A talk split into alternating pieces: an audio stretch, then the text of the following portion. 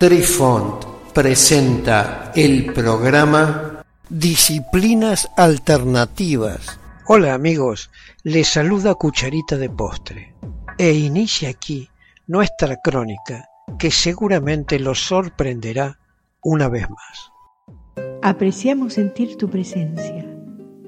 Comunícate con nosotros. Hazlo, Hazlo. vía Twitter en arroba trifón-media. Hola, soy Besitos de Sol. En el programa de hoy escucharemos Canon budista tibetano.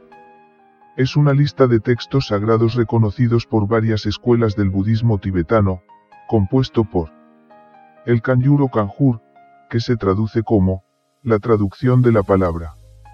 El Tenyuro Tanjur, que traducido significa Traducción de los tratados. El canon budista tibetano, consiste principalmente en obras que fueron traducidas de idiomas indios, como principalmente del Sanskrit, al tibetano entre los siglos 7 y 14, durante las últimas etapas del budismo indio. El canon también incluye obras, que fueron traducidas del chino y los idiomas de Asia Central.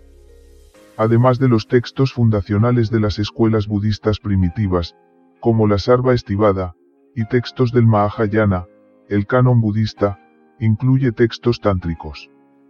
Esta categoría no siempre se distingue de las otras, porque incluye piezas no consideradas tántricas, por otras tradiciones como el Sutra del Corazón e incluso pasajes del canon Pali. El canon quedó fijado de forma definitiva en el siglo XIV, por Bustan, quien vivió del 1290 al 1364. Los tibetanos no tenían un canon Mahayana oficial, e idearon su propia organización que divide los textos en dos grandes categorías.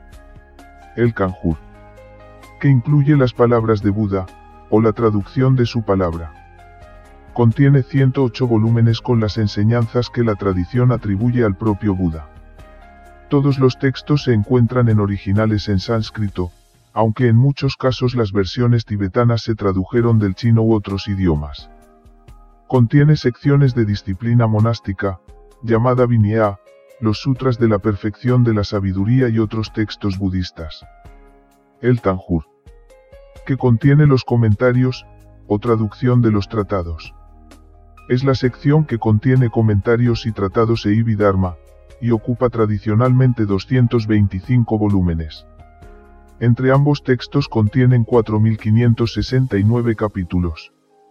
Este canon es uno de los tres principales cánones budistas, los tres son el canon budista tibetano, el canon budista chino, y el canon pali. El Kanyur contiene sutras y tantras, que se consideran la palabra del Buda en la tradición tibetana. Sutra. Sutra, que en el sánscrito romanizado significa literalmente hilo, en las tradiciones literarias indias se refiere a un aforismo o una colección de aforismos en forma de manual. Pero visto más de cerca, sería un manual que contiene su texto condensado o resumido.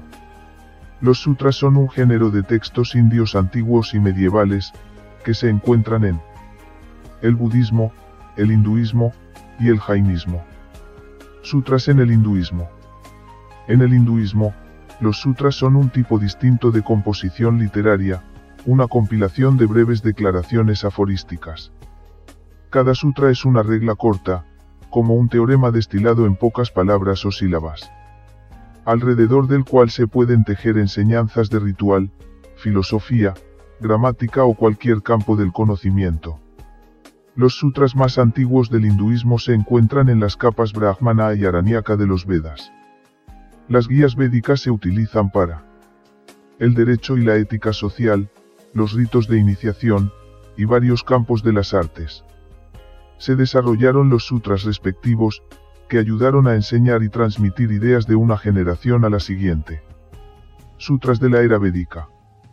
Estos fueron diseñados para que puedan ser comunicados fácilmente, de un maestro a un alumno, memorizados por el destinatario para su discusión o autoestudio, o como referencia. A continuación incluimos un cuadro con cuatro de los Vedas más antiguos, y los sutras que le corresponden a cada uno de los cuatro.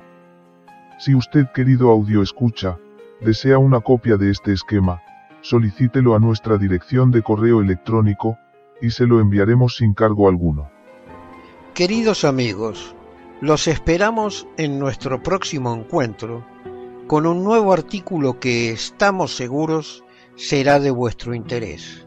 Un cálido abrazo para todos. Adiós. Apreciamos sentir tu presencia.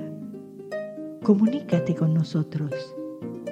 Hazlo, Hazlo. vía Twitter en arroba trifón-media.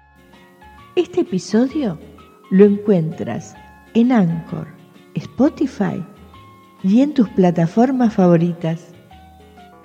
Hasta siempre amigos. Besitos de sol y cucharita de postre les dicen gracias por pensar.